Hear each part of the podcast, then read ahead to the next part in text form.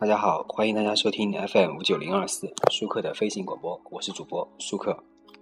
今天呢，我们来说一下一部动画片，大家肯定很多人都看过。这部动画片名字叫做《海绵宝宝》。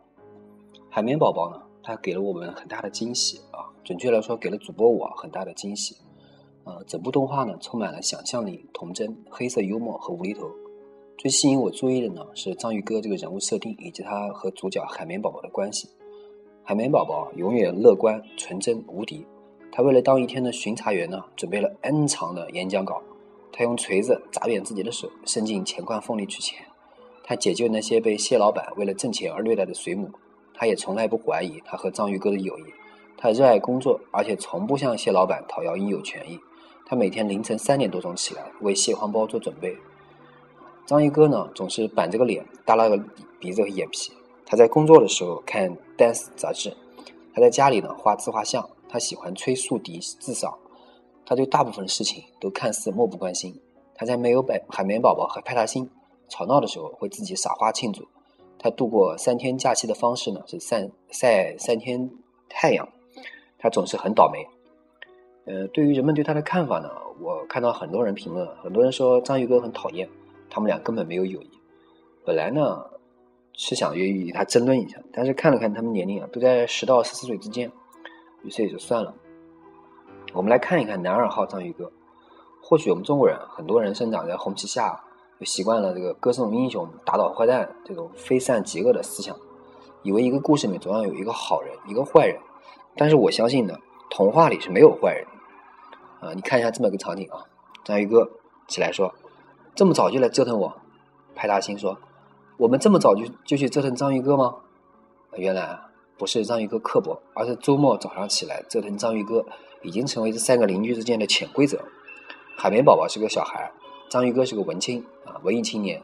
海绵宝宝在户外抓水母、吹水泡、过家家、遛小窝，章鱼哥呢在屋内画油画、吹竖笛，陶冶心情，发忧思。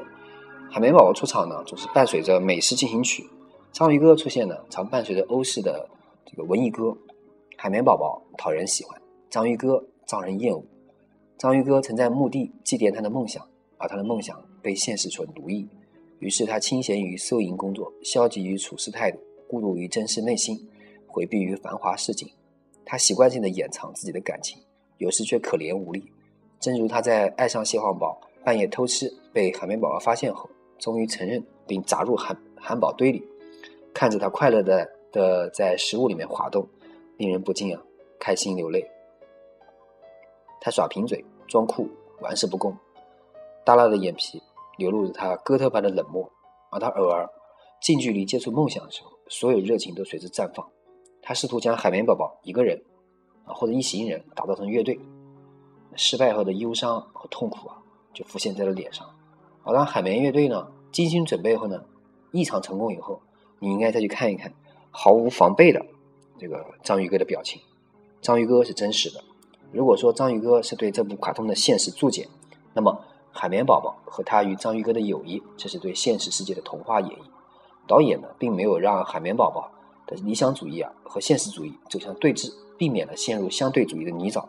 相对于海绵宝宝近乎神经质的理想主义纯真呢，导导演啊，并没有将章鱼哥塑造成一个悲观的典型的现实主义者。走向了两元论的绝对，而是将其刻画成一个处事消极却心怀梦想、饱经世故又童心未泯的、有着浪漫主义情怀的、仿佛被硬拽入童话的普通无奈的诗人。可以说，无论是卡通人活在当下社会，还是现世人住在童话世界，当个体异化于体制，那么他的命运多少会被注入一些悲剧色彩。而海绵宝宝和章鱼哥的友谊是理想和现实的。呃契约还是理人性与体制的博弈，我并不知道。我只是没有忘记这些事实。海绵宝宝历经风雨送外卖，却被顾客辱骂拒收，委屈流泪。于是章鱼哥把披萨盖到那人的脸上。海绵宝宝向村民宣传圣诞老人的存在。章鱼哥告诉他，圣诞圣诞老人啊，只是个传说。后来呢，圣诞老人没有来，海绵宝宝万分沮丧。章鱼哥却安慰海绵宝宝，假扮了圣诞老人，并向村民分发了自己家内的所有家当。啊，章鱼哥误以为海绵宝宝误食炸弹，只有一天生命，他满足了海绵宝宝的所有要求，并陪他度过了快乐一天。在那天即将结束的时候，他俩一起躺下看夕阳。虽然当时的场景啊是章鱼哥害怕海绵宝宝爆炸，在他们俩之间建了个小墙。海绵宝宝和章鱼哥呢是真的朋友，而他们俩的这个友谊啊，恰恰触发了我这样的大叔级的观众的内心挣扎与感动。作为可以同时吸引孩子和大人的成功动画片，《海绵宝宝》最令我赞叹的是他执着于对生活的凝视态度。在在观众群年龄跨度较大的动画里，他没有宫崎骏作品中的恢宏大气、华丽深沉，也没有蜡笔小新的诡异猥琐、剑走偏锋。不靠令人窒息的神话情节，无需媚俗大龄观众的风花雪月，他只是默默演绎着身边的小人物，热爱并赞美平凡而又温暖的。生活。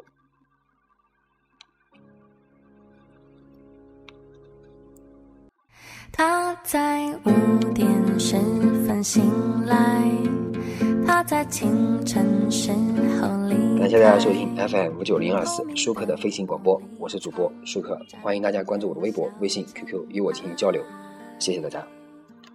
我在这里，